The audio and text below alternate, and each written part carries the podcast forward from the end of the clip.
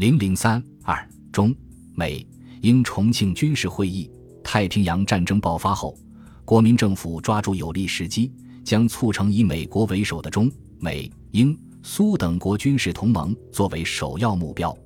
蒋介石认为，此次世界战局必为一整个的总解决，断不容分别各个之媾和，否则虽成亦败矣。在十二月八日给美英苏驻华大使的备忘录中，国民政府建议成立有关各国的军事同盟，并推美国为领导，指挥共同作战之军队。次日，蒋介石又致电罗斯福、丘吉尔、斯大林。建议立即召开联合军事会议。十二月十日，蒋介石分别约见美国驻华军事代表团团长麦格鲁和英国驻华军事代表团团长戴尼斯，请他们向本国政府转告中国的意见，亦由美国提出中美英苏和五国联合军事行动计划，并以华盛顿为同盟政治军事中心点。二在苏对日宣战前。由华盛顿提出四国在远东联合军事行动的具体计划。三点四国初步谈判地点为重庆。四由华盛顿提出五国军事互助协定。当天，蒋介石还致电宋子文，请他向美国政府表明中国的态度，并对中美应对日至今尚无具体计划与团结一致之行动表示担忧。斯大林于十二月十二日复电蒋介石。指出，太平洋上之反日阵线虽是整个反对轴心国集团阵线的一部分，但抗德阵线具有决定之意义。所以，苏联之力量目前四不宜分散于远东，请蒋介石务坚持苏联即刻对日宣战之主张。十四日，英国驻华大使卡尔向国民政府递交了英国外相艾登的复电，表示对中国关于缔结正式同盟的建议。英国政府当予以慎重与同情之考虑，美国政府对此作出最为积极的反应。同日，美国总统罗斯福致电蒋介石说：“对日采取共同行动是极端重要的，建议于十二月十七日前在重庆召开由中美英和苏等国参加的联合军事会议，交换军事情报，研讨在东亚地区共同对日军事计划。”美国将派伯兰特将军赴华出席。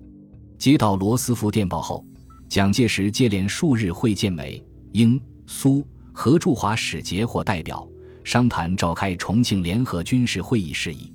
十二月十七日，蒋介石和何应钦与麦格鲁、戴尼斯和苏联驻华军事代表崔可夫举行会谈，提出中国对会议之设想：一。设立名称为军事代表会议或参谋团的联合作战机构。二、会议地点为重庆。三、由美国代表主持。四、会议任务为建立远东各战区之联系，商定整个太平洋作战计划纲要，决定保卫新加坡、香港等地的具体计划等。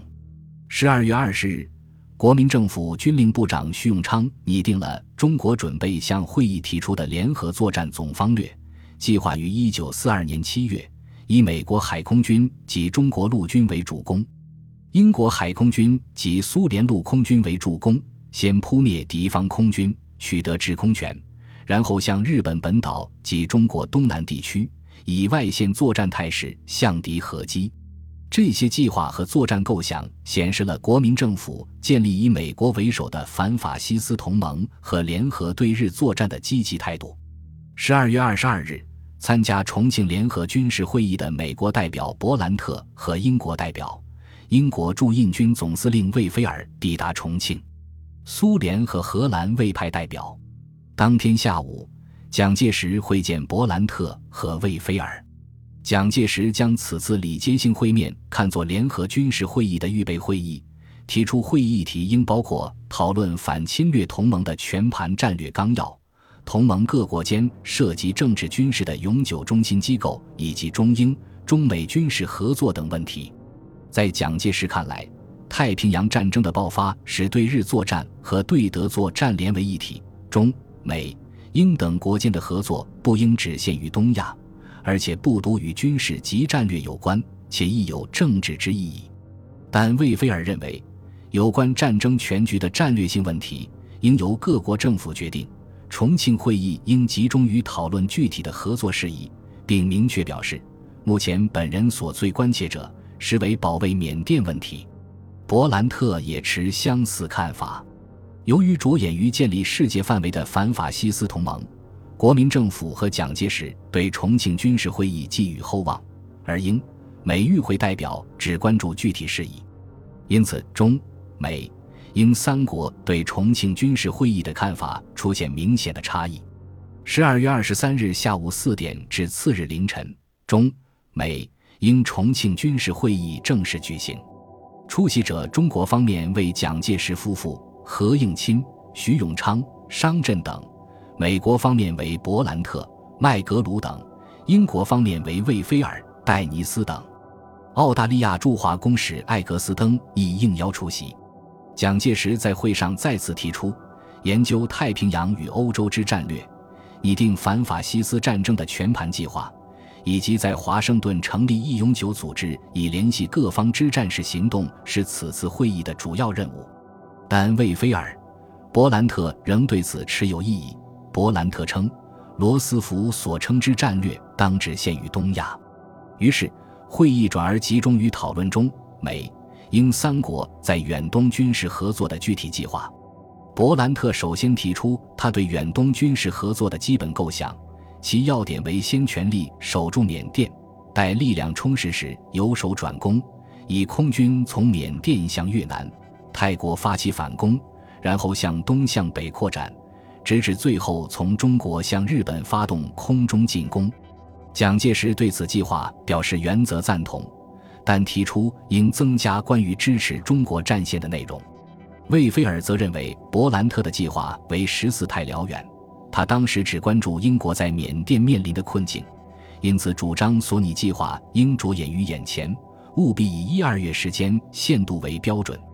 蒋介石当即对此提出反驳，指出中、英、美三国今即并肩作战，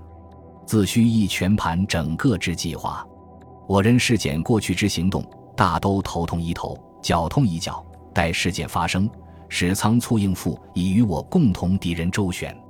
此后我人计划，自应着眼于整个战区之防卫，防卫缅甸亦包括在内。如是，则不做六个月之计划，必将犯目光短浅之嫌。经过激烈的讨论，会议将伯兰特的建议修改为远东联合军事行动初步计划，主要内容为：一、守卫缅甸为当务之急，并与中国继续抗战密切相关。因此，应尽现有实力发起空军攻势；二、继续援助中国，支持中国抗战；三、中国军队继续发动对日进攻，牵制日军于中国；四、待实力充实后，中美英军队协同发起反攻；五、希望在美国组织的总机构早日实现。会议决定将此计划电告美英首脑，并在重庆成立联合军事委员会。由何应钦、麦格鲁、戴尼斯组成。重庆军事会议是太平洋战争爆发后中美英三国间就共同抗日而召开的第一次联席会议。它虽因各国意见不一而未就整个远东战略达成协议，但实际上推动了远东反法西斯统一战线的最终形成。国民政府对此起了积极的、关键的作用。本集播放完毕，感谢您的收听，喜欢请订阅加关注，主页有更多精彩内容。